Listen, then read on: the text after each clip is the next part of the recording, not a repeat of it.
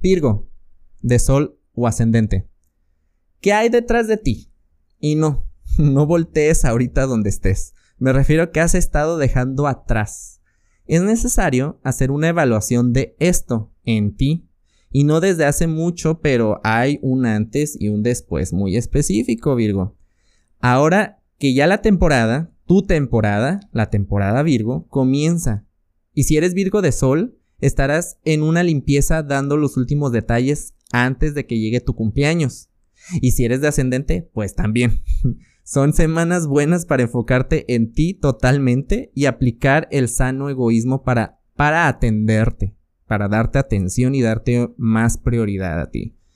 Mercurio te rige y entra en tu signo el 19 de agosto. Si te sientes con mucha energía, utilízala para poner orden en donde hace falta.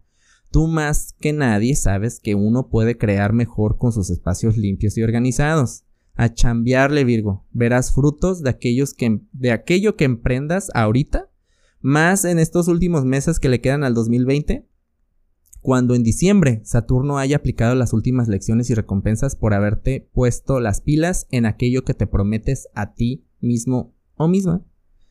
Para más información, eh, escucha el episodio de la semana del 17 al 23 de agosto y búscanos en redes sociales, en Instagram, en Facebook, como Caja Astral Podcast.